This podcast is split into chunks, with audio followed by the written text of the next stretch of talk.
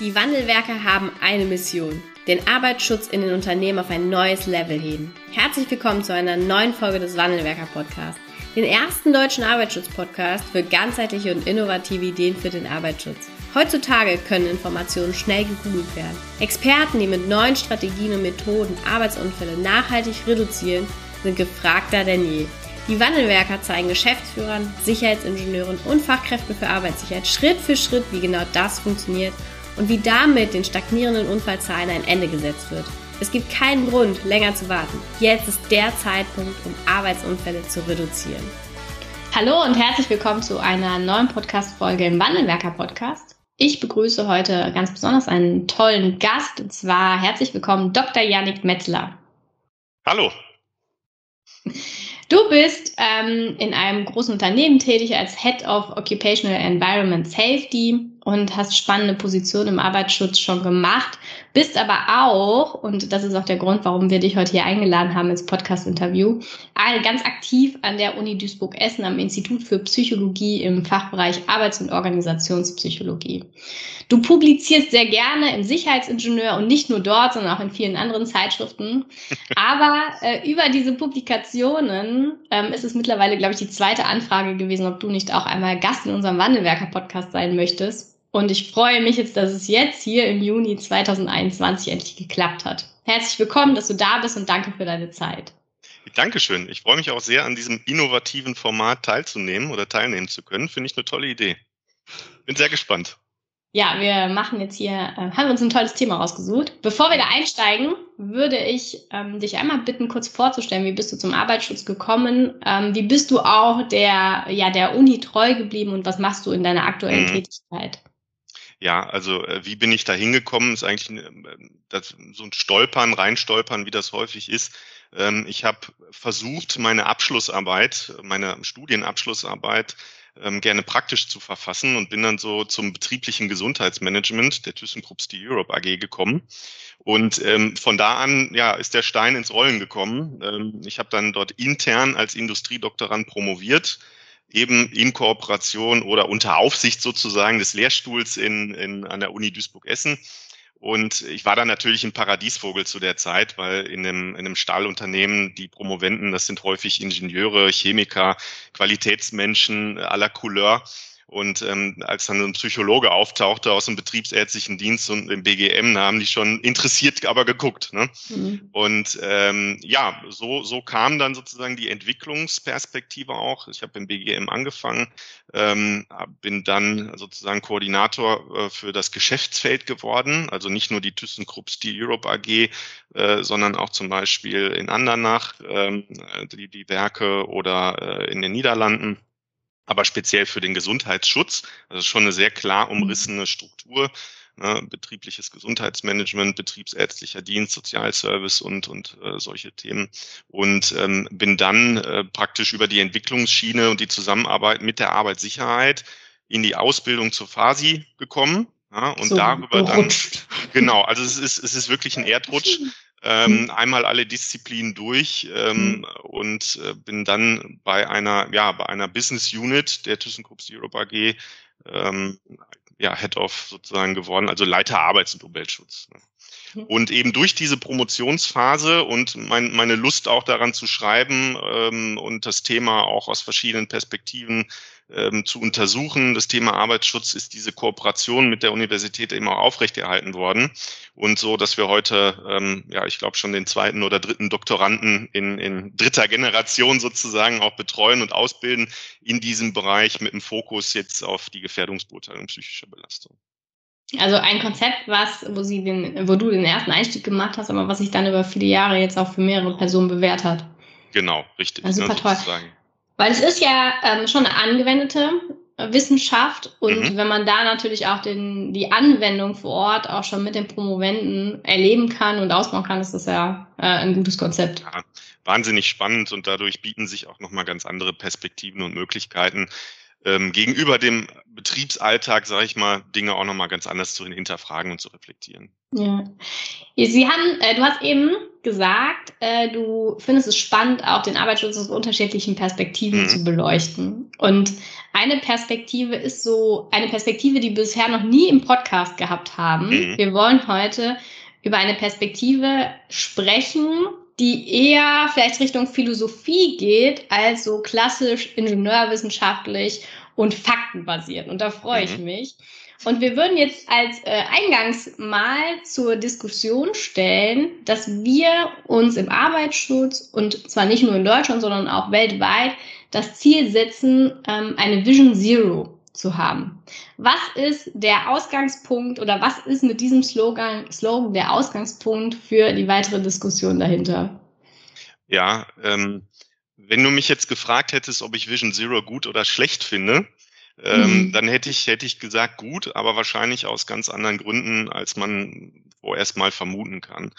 Ähm, ich glaube, man muss die Vision Zero als das betrachten, was sie ist. Sie ist eine Vision, ja, mhm. ähm, die gut dafür geeignet ist, äh, als Organisation beispielsweise ein, eine Richtung auszugeben, wo will ich hin. Äh, was, welche Marschrichtung verfolge ich mit dem, mit der Arbeitssicherheit und mit dem Arbeits- und Gesundheitsschutz? Ähm, wenn wir aber jetzt die Möglichkeit hätten, ich sag mal, einen Pausenschalter zu drücken, ja, und äh, die Arbeit würde, die Arbeitsbedingungen würden sich in den nächsten zehn Jahren nicht weiterentwickeln, dann glaube ich, dass die Vision Zero nicht ähm, durchführbar wäre oder nicht mit hundertprozentiger mhm. Sicherheit erreichbar wäre. Ähm, Menschen sind einfach, ähm, da kommen wir so ein bisschen in die Diskussion rein zwischen diesen, du hast, du hast zu Recht gesagt, es geht um Philosophie, ja, also um verschiedene Blickwinkel auf das Thema Arbeitsschutz, Arbeits- und Gesundheitsschutz. Ich äh, glaube, ähm, dass, dass Menschen grundsätzlich immer, egal was sie tun, einem Risiko ausgesetzt sind. Ähm, das, da brauchen wir gar nicht, gar nicht so sehr in die Arbeitssicherheit gucken. Da können wir mal eine Stufe zurückgehen und uns mal die Entscheidungstheorie angucken. Ja, wie treffen Menschen Entscheidungen? Ähm, Entscheidungen sind immer mit einer gewissen Unwägbarkeit oder mit einem gewissen Risiko verbunden, weil du ja im Vorfeld nicht weißt, welche Konsequenzen deine Entscheidung haben wird. Mhm. Ähm, wir sind ganz gut da drin oder haben Werkzeuge ähm, im Rückgriff auf Erfahrungen oder Bewältigungsstrategien, um das irgendwie eingrenzen zu können. Ähm, aber grundsätzlich bleibt immer ein gewisses Risiko, ein gewisses Restrisiko ja, bei den Alternativen, zwischen denen wir auswählen. Und ähm, die, die andere, das wäre so das, was man in, im, im erkenntnistheoretischen Sinne den Realismus nennt. Ja? Also die, die, die Annahme, dass es eine, eine beobachterunabhängige Welt oder eine beobachterunabhängige Existenz gibt, die wir alle gleichsam wahrnehmen und auch gleichsam beschreiben können. Und demgegenüber würde die Grundkonzeption des Idealismus stehen, wo man also, er sagt, ähm, der Zugang zu den Dingen, die es gibt oder die existieren, die werden vor allen Dingen über sogenannte mentale Repräsentationen äh, verwirklicht oder sozusagen man kommt daran. Das bedeutet also, ähm, es, das, das, was ich als wahr oder wirklich ansehe oder was ich wahrnehme, wird im Wesentlichen durch die komplexen kognitiven Zusammenspiele ähm, determiniert. Also die Welt ist eher das, was ich, was ich sehe und was ich daraus mache. Mhm. Und ähm, die realistische Annahme wäre eben die, dass man vor allen Dingen immer irgendeinem Risiko ausgesetzt ist, ähm, während die idealistische Annahme wahrscheinlich eher davon ausgehen würde, oder man könnte das dieser Position zuordnen, dass ähm, wenn man nur gut genug versteht, was diese mentalen Repräsentationen bedeuten ja, oder was sozusagen Menschen daraus machen, wenn ich da genug Möglichkeiten habe, welcher Methoden, durch welche Methoden auch immer, dann unter irgendwie rankomme, dann kann ich sozusagen diese Vision Zero erreichen, ähm, weil ich verstanden habe, wie die Menschen sozusagen ihre, ja, ihr Verhalten auf der, ihrer Wahrnehmungsbasis ausrichten. Ja, okay. Ähm, und aus äh, realistischer oder aus Realismus-Sicht ist es so, dass wir, also ein Beispiel jetzt, wir sitzen jetzt hier beide in diesem Podcast-Interview, mhm. haben beide einen Laptop vor uns, haben beide, gucken beide in eine Kamera, unterhalten uns so Rahmenbedingungen oder Rand- und Rahmenbedingungen. Mhm. Und äh, der, ähm, der andere Blick auf die Situation ist dann das, was wir im Grunde genommen wahrnehmen. Also ich fühle mich ganz anders oder du fühlst dich ganz anders als, ähm, also wir fühlen uns einfach unterschiedlich und nehmen mhm. die Situation ganz unterschiedlich wahr, weil ich jetzt vielleicht schon 70 Podcast-Interviews geführt habe mhm. und für dich ist das jetzt das erste. Kann man das so an, an dieser Situation ähm, so beschreiben? ja, wobei ich es nicht alleine auf Gefühle reduzieren würde. Ne? Mhm. Also Kognition, informationsverarbeitende Prozesse, ne, da spielen auch Vorerfahrungen eine Rolle. Ähm, also das ist, das ist ex, das ist sehr, sehr individuell oder kann sehr individuell sein. Ähm, aber grundsätzlich würde ich das Beispiel äh, gelten lassen. Ja. Okay. Also die, die, Frage ist tatsächlich, ähm, was, was macht man sozusagen daraus in Form der mentalen Repräsentation? Wäre unter in einem Realismus oder unter Realismusaspekten wäre da die Vision Zero erreichbar? Ja oder nein? Und wäre sie im Idealismus erreichbar? Ja oder nein? Ja, ähm, spannende Frage. Ich glaube, ähm, mit Rückgriff auf das, was ich vorhin sagte, ich hatte mal vor einem Jahr oder vor zwei Jahren einen Handelsblatt-Podcast gehört ähm, von dem, ich glaube, heutigen äh, CEO von, von, von Bosch. Und der hatte seine, seine Vision einer Industrie 4.0 skizziert und hatte das dann bildlich so illustriert, ähm, eine menschenleere, dunkle Halle, ja, in der dann äh, kein Mensch mehr arbeitet oder vielleicht nur noch bei Störungen ähm, und wo praktisch modulare, voll integrierte Systeme ähm, sich gegenseitig informieren und der Produktionsprozess also völlig autark ist.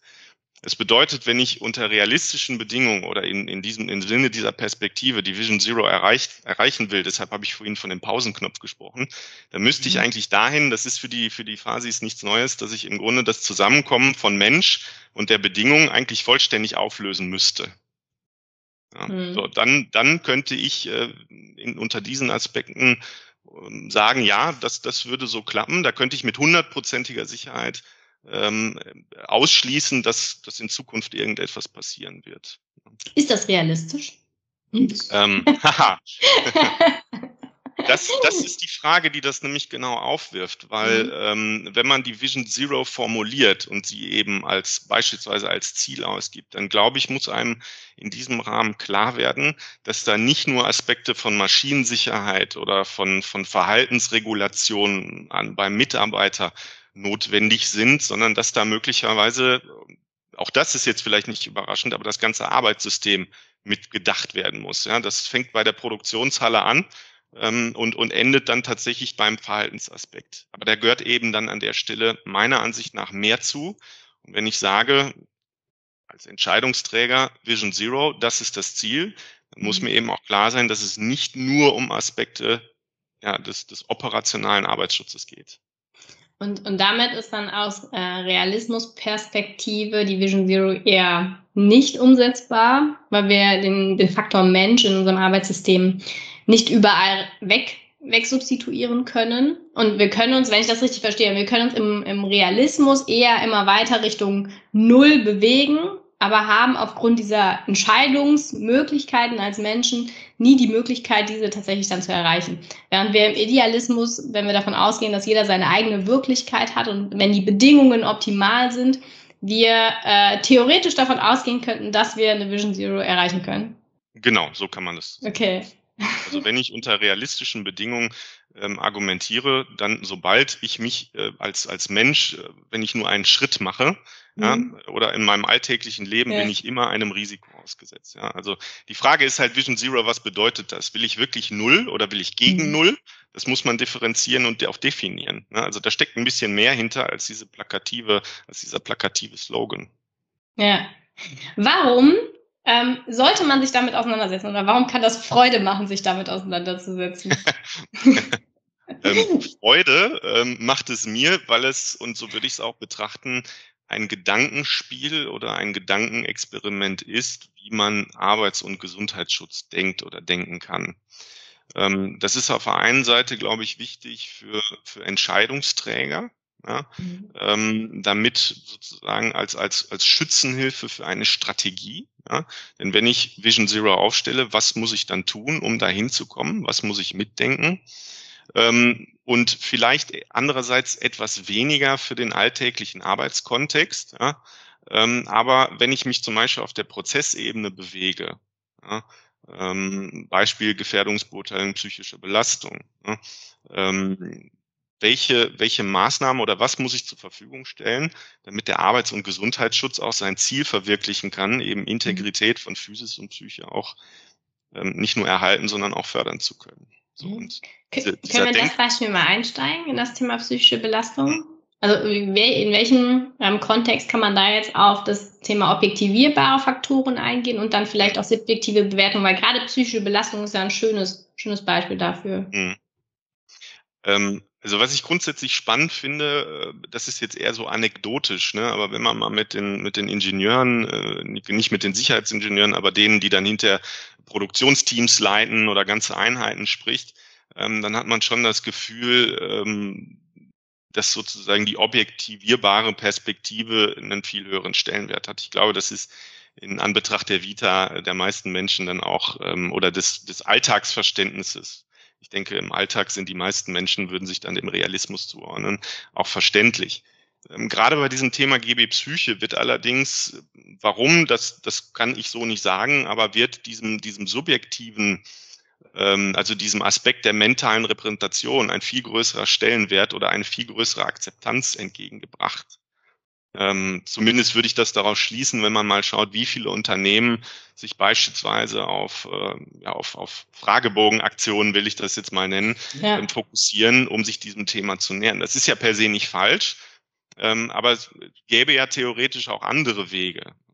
Gerade über objektiv in Anführungszeichen gesprochen, da nennt man dann klassischerweise die Beobachtungsverfahren. Kann man jetzt auch wieder darüber diskutieren, inwieweit die wirklich objektiv sind, ja. Aber wo man versucht, objektivierbarere Aspekte herauszuarbeiten. Ähm, aber eben spannend, dass sozusagen einer, einer Befragung, die ja letzten Endes zum Ziel hat, ähm, eine, eine, Reimpre eine Reinterpretation äh, des subjektiven, der subjektiven Wahrnehmung zu produzieren, ja, ist das schon ganz spannend, dass man sich genau an diesem Punkt dann etwas anders orientiert. Zumindest ist das so das, was ich so sehen kann in der Regel. Mhm. Ich glaube auch, das liegt viel in der Historie und ich kann mir vorstellen, dass ähm, der ein oder andere Arbeitsschutzexperte äh, jetzt laut aufschreit und sagt, ja, klar, bei Psyche geht das ja auch, weil da hat das ja was mit einem selbst zu tun. Bei Gefährdungsfaktoren, die messbar sind, die ähm, wie Leit also Lastenhandhabung oder Gefahrstoffe, da geht das ja gar nicht, weil da haben wir ja ähm, wirkliche Kriterien, die wir messen und sehen können, ähm, die dann uns einen, Auf, ja, einen Eindruck davon geben, was das für eine Gefährdung ist. Mhm. Ist aber gar nicht so, ne?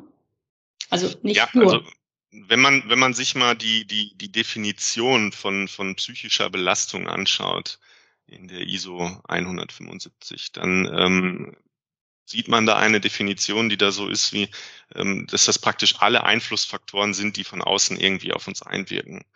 Was mhm. soll das bedeuten? Eigentlich hat alles eine physische und eine psychische Komponente.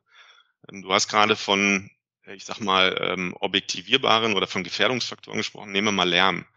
Ähm, das ist ein schönes Beispiel, weil es gibt, äh, es gibt ja fixe Grenzen, ne, ab wann ich mir sozusagen die Stöpsel in die Ohren klemmen muss. Ähm, aber was Lärm bedeutet, ja, oder die Empfindung, wann ein Geräuschpegel als Lärm interpretiert wird, der kann individuell völlig unterschiedlich sein.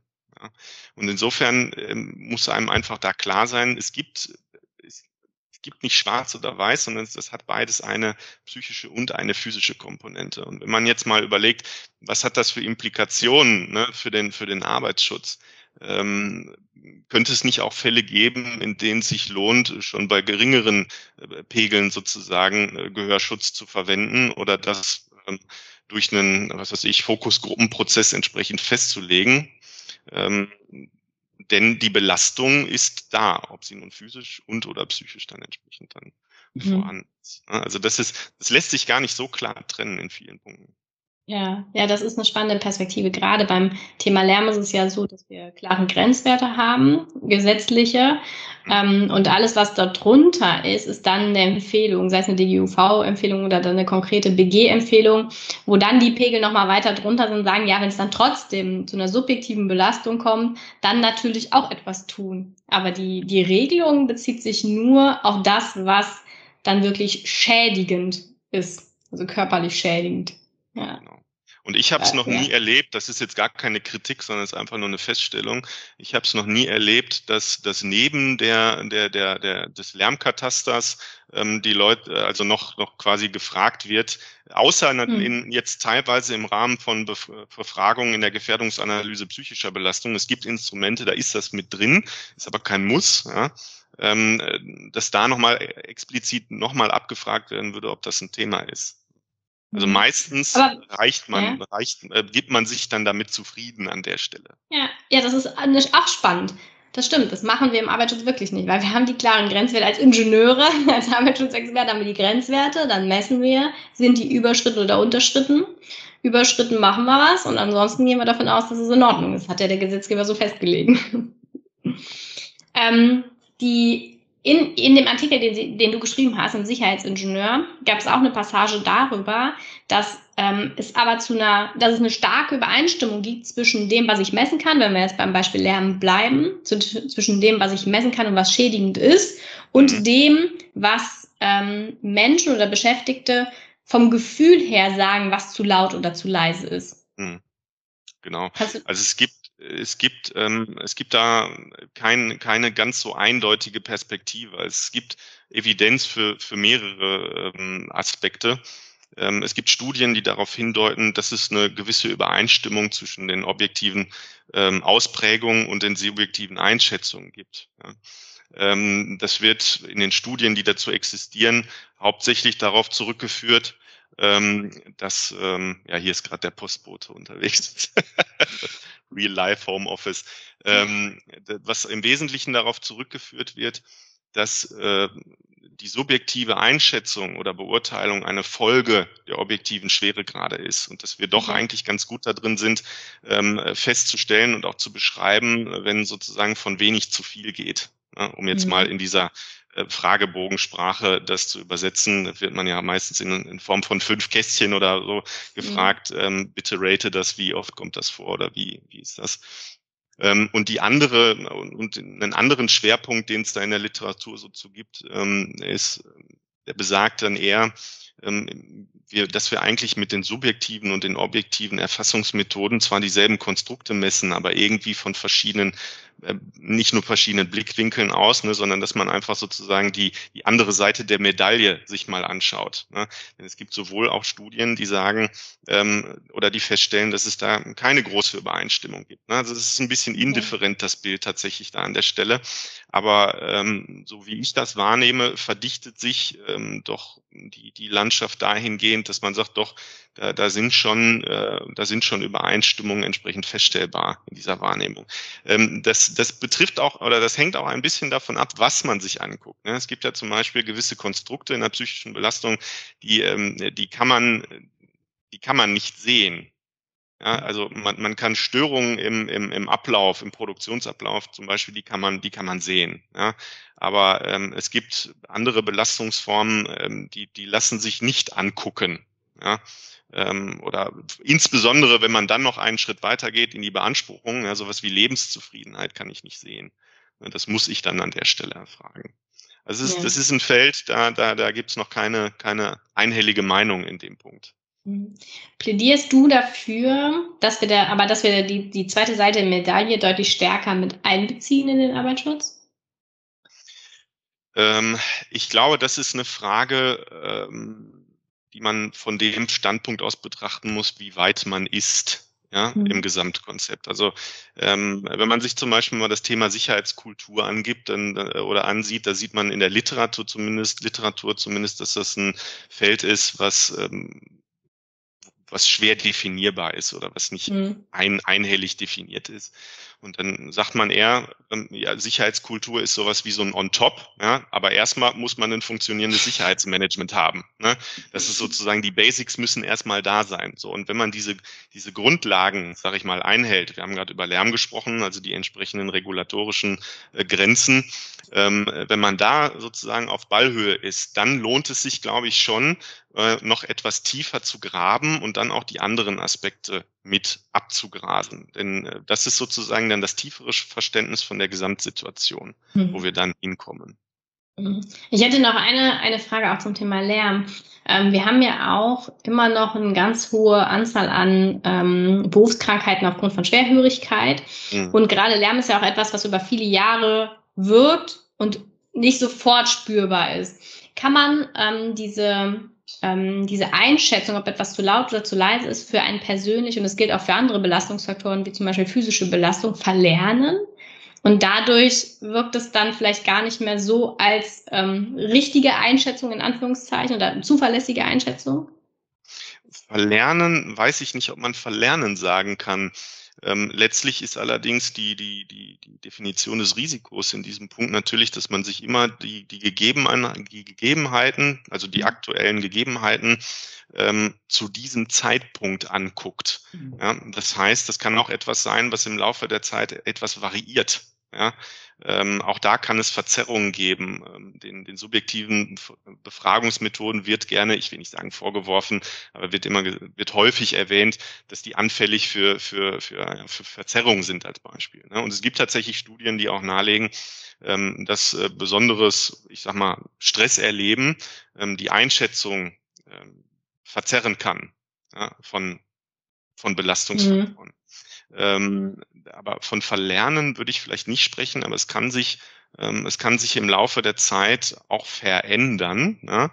Ähm, und, und sich natürlich auch wie in so einem äh, Vicious Circle auch so ein bisschen gegenseitig bedingen. Also wenn ich jetzt ähm, konstantem Lärm ausgesetzt bin und sich tatsächlich mein Gehör irgendwann dadurch verschlechtert, dann werde ich auch eine andere subjektive Wahrnehmung diesbezüglich haben. Ne? Also das ja. ist, das ist ein Problemfeld, das ist meines Wissens nach noch lange nicht aufgelöst. Ja, ich hatte auch in die Richtung gedacht, dass wir ja über viele Jahre, auch in unserer Erziehung äh, wird ja an vielen Stellen mal gesagt, ist nicht so schlimm, ähm, mhm musst nur ein bisschen durchhalten, dann wird es alles besser und jammer nicht so rum. Mhm. Also all solche Glaubenssätze, die irgendwie in uns tief eingepflanzt sind, die eher nicht dahin gehen zu sagen, wir müssen mehr auf unsere Körper hören, auf das hören, was uns gut tut, damit wir ein langes Leben und ein langes gesundes Leben haben, sondern viel auf diese ja, auf dieses Runterschlucken gehen. Und durch Konventionen, die wir erlernt haben und durch Glaubenssätze, die wir tief verankert haben, dass wir dadurch nicht mehr in der Lage sind, auf, auf das zu hören oder das zu spüren, was wir eigentlich wahrnehmen. Mhm. Ja, inter interessanter Gedanke. Ähm, mir sind jetzt zu diesem Feld keine Studien als solches bekannt, aber es ist natürlich so, dass unsere Wahrnehmung auch immer davon beeinflusst wird, was wir auch erlernt haben. Das können mhm. Bewältigungsstrategien sein, das können Erfahrungen, die wir mit bestimmten Situationen gemacht haben, sein. Ähm, und äh, gerade deshalb, und das sind auch so ein bisschen immer die Argumente, wo dann gesagt wird, ach ja, ähm, doch lieber objektive Faktoren messen. Ja, mhm. also doch lieber mit einem Beobachtungsverfahren oder mit so, mit so einem Verfahren der Leistungsmessung, was auch ähm, immer mehr Aufmerksamkeit erf ähm, bekommt, sind sozusagen die mhm. psychophysiologischen äh, Marker, ne, also sowas wie Cortisol. Da muss man aber auch sagen, dass das jetzt auch noch nicht von der Basis her so, so zielsicher zugewiesen kann, was jetzt dann, warum jetzt zum Beispiel der Cortisol-Level im, im Blut steigt. Ähm, das, unter Laborbedingungen ist das teilweise möglich, aber im freien Arbeitskontext ist das immer noch sehr schwierig. Ja, der, der, der trägt so ein Fähnchen, steht dann drauf. Ja, genau. Ja. Warum ähm, oder warum sollte man, warum macht das Sinn, das mal mitzunehmen, sich mit, sich mit dieser Perspektive und mit diesen unterschiedlichen ähm, ja, Ansätzen zu beschäftigen? Mhm. Ich kann mal das, du hattest es eben gerade schon mal angerissen und ich möchte noch einen Punkt mit einbringen. Mhm. Die ähm, Sicherheitsingenieure oder Arbeitsschutzexperten werden von Führungskräften, die jetzt manchmal nicht ganz so arbeitsschutzambitioniert sind, durchaus mal gefragt, wo steht das? Mhm. Und wir haben gerade viel über objektivierbare Faktoren gesprochen, über Gefährdungsfaktoren und aber auch über subjektive Wahrnehmung und Idealismus. Mhm. Und wenn wir jetzt Richtung Idealismus schauen und wir uns als Arbeitsschutzexperten vornehmen oder wirklich wünschen, dass es irgendwann diese Vision Zero gibt und auch fest dran glauben, dann gibt es vielleicht für den einen oder anderen Punkt, den die Führungskraft umsetzen soll, kein, wo steht das? Sondern es mhm. gibt es nicht, sondern es ist eine Idealvorstellung des Unternehmens. Kann man ähm, auch auf einer Basis oder auf einer idealistischen Basis Arbeitsschutz, Arbeitsschutzgestaltung und Sicherheitskultur vorantreiben? da, da sind jetzt viele Aspekte drin ja, gewesen in deiner Frage. nee, alles gut. Ähm, ich will mal mit dem anfangen, mit dem du auch begonnen hast. Ähm, dieses, wo steht das, das kenne ich natürlich auch zu Genüge. Ja, ähm, das kann manchmal eine Frage sein, die ehrlich informativ gemeint ist und, und oder manchmal auch patzig abwehrend. Ähm, das, das hängt sehr stark von der Situation und den handelnden Personen ab. Ähm, aber es ist absolut richtig, da gibt's kein, das steht da und da, ne, sondern das ist eher ähm, ein, ein, eine reflektive Denkweise auf das, auf das Gesamtkonstrukt, die eigentlich dazu dienen soll oder mal dazu anregen soll, zu reflektieren, wie verstehe ich eigentlich Arbeitsschutz ja, oder welche Implikationen hat das. Ähm, ich will vielleicht auch nochmal darauf zurückkommen, warum habe ich von Erkenntnistheorie gesprochen. Mir geht es nicht um die, das, was man in der Philosophie dann als ontologische Existenz äh, beschreibt, also die Frage, existiert etwas wirklich, sondern den Zugang dazu. Weil dieser Zugang dazu entweder auf einer realistischen oder idealistischen Basis oftmals dazu führt oder dafür verantwortlich ist, was wir denn auch für wirklich oder wahr halten. Ja?